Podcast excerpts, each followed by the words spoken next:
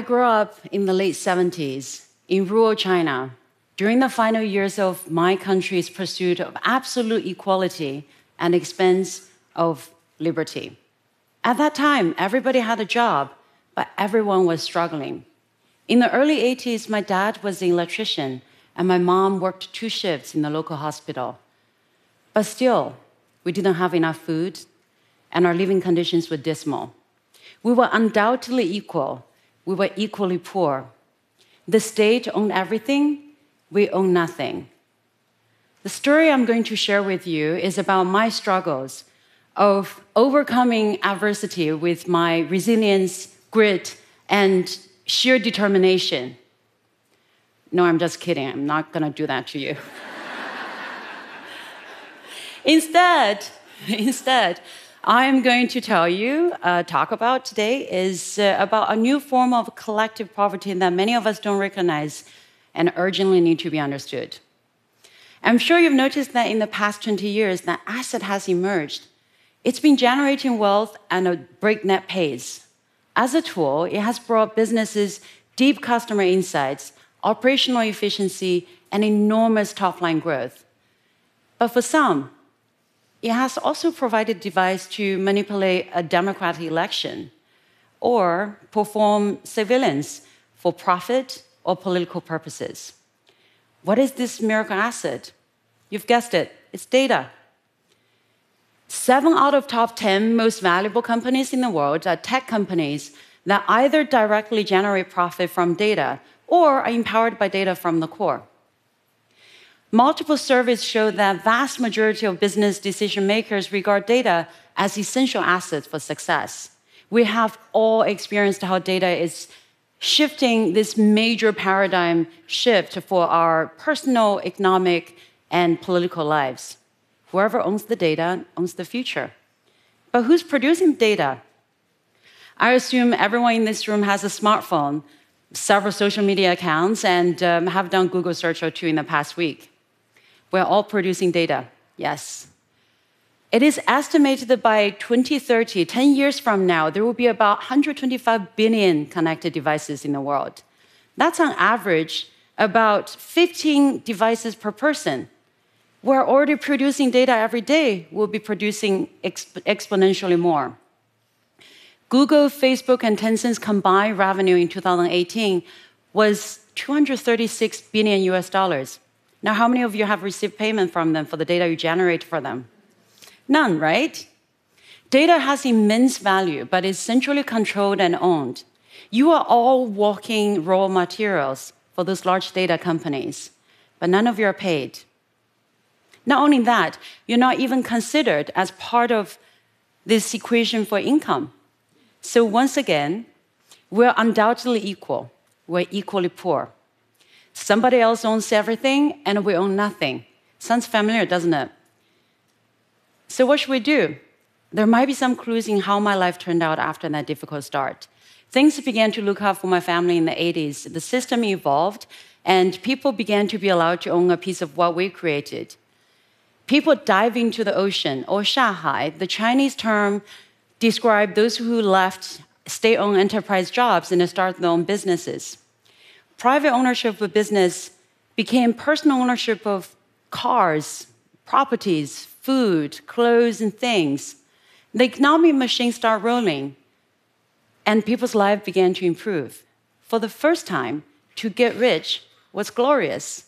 So in the 90s, when I went to study in Chengdu, um, in West China, many young individuals like myself were well positioned to take advantage of the new system. After I graduated from my university, I co founded my first business and moved to Shenzhen, the brand new special economic zone that used to be a fishing village. 20 years later, Shenzhen has become a global innovation powerhouse. Private ownership was a form of liberty we didn't have before. It created unprecedented opportunities for generations, motivating us to work and study incredibly hard. The result was that more than 850 million people rose out of poverty. According to the World Bank, China's extreme poverty rate in 1981, when I was a little kid, was 88%. By 2015, 0.7%.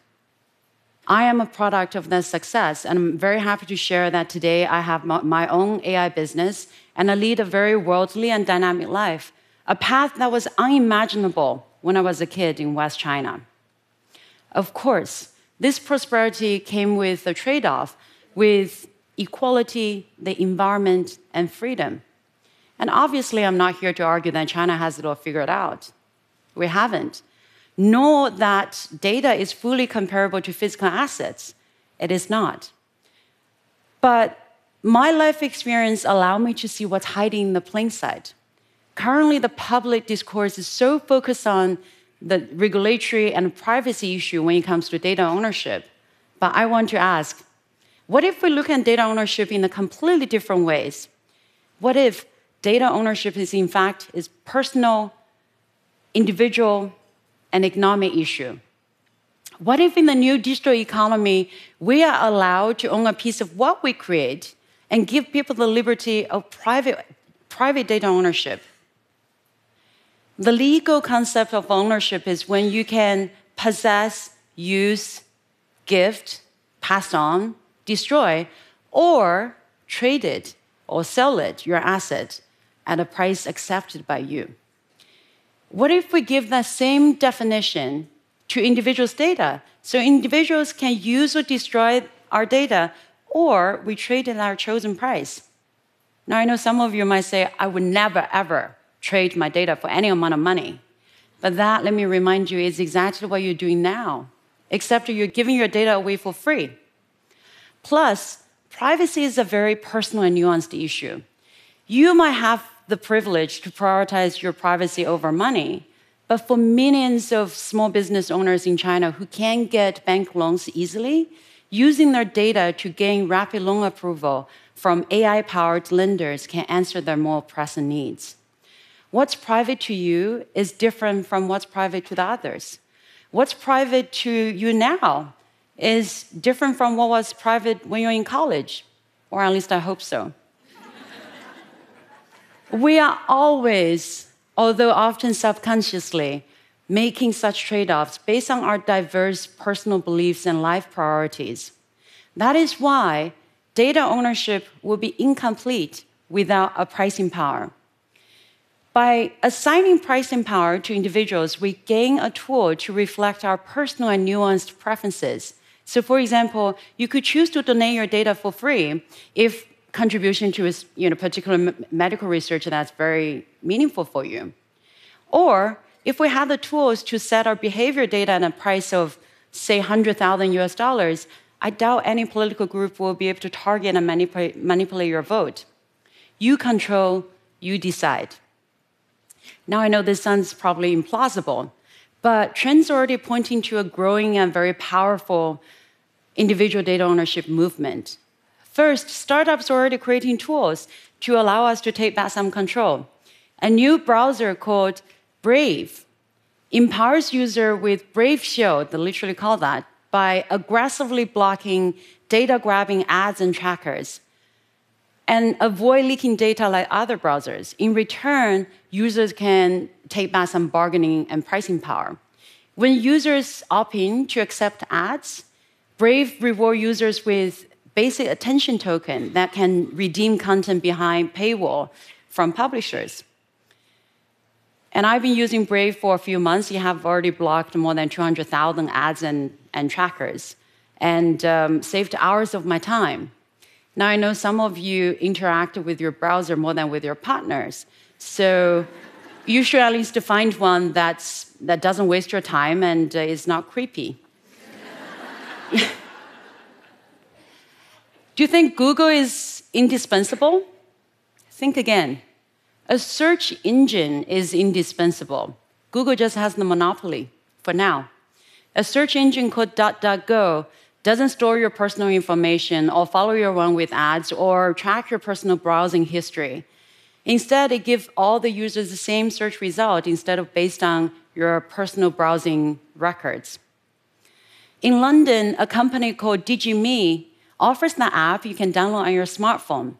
that helps to import and consolidate your data generated by you from your Fitbit, Spotify, social media accounts. And you can choose where to store your data. And DigiMe will help you to make your data work for you by providing insights that used to be exclusively accessible by large data companies. In DC, a new initiative called UBDI, UBDI, Universal Basic Data Income, helps people to make money by sharing anonymous insights through their data for companies that can use for market research. And whenever a company purchases a study, users get paid in cash and UBDI points to track their contribution, potentially as much as a thousand US dollar per year per their um, estimation.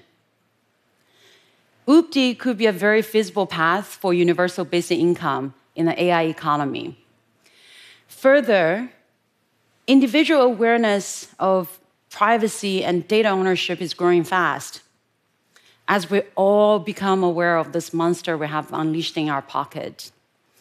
I'm a mother of two preteen girls, and trust me, the single biggest source of stress and anxiety as a parent for me is my children's relationship with technology. This is a three page agreement my husband and I make them sign before they receive the first agreement. we want to help them to become digital citizens, but only if we can make them to become smart and responsible ones. I help them to understand um, what kind of data should never be shared so if you Google me, in fact, actually, sorry, if you DuckDuckGo me, you will find maybe a lot about me and my work, but you may find no information about my daughters. When they grow up, if they want to put themselves out there, it's their choice, not mine. Despite I insist they're the most beautiful, smartest, and most extraordinary kids in the world, of course. And I know many people are having similar conversations and making similar decisions, which give me hope that a truly smart, data rich future will be here soon. But I want to highlight the clause six of uh, this agreement. It says, I will never ever search any information online if I will be embarrassed, uh, seen by Grandma Donny. Try it, it's really effective. Throughout history, there has always been a trade off between liberty and equality in the pursuit of prosperity. The world has constantly going through the circle of wealth accumulation to wealth redistribution. As the tension between haves and have nots break in so many countries, it is in everyone's interest, including the large data companies, to prevent this new form of inequality. Of course, individual data ownership is not the perfect nor the complete answer to this profoundly complex question of what makes a good digital society. But according to McKinsey, AI will add 13 trillion US dollar economic output in the next 10 years. Data generated by individuals will no doubt contribute to this enormous growth shouldn't we at least consider an economic model that empowers the people? And if private ownership helped to lift more than 850 million people out of poverty, it is in our duty, and we owe it for our future generation, to create a more inclusive AI economy that will empower the people in addition to businesses. Thank you.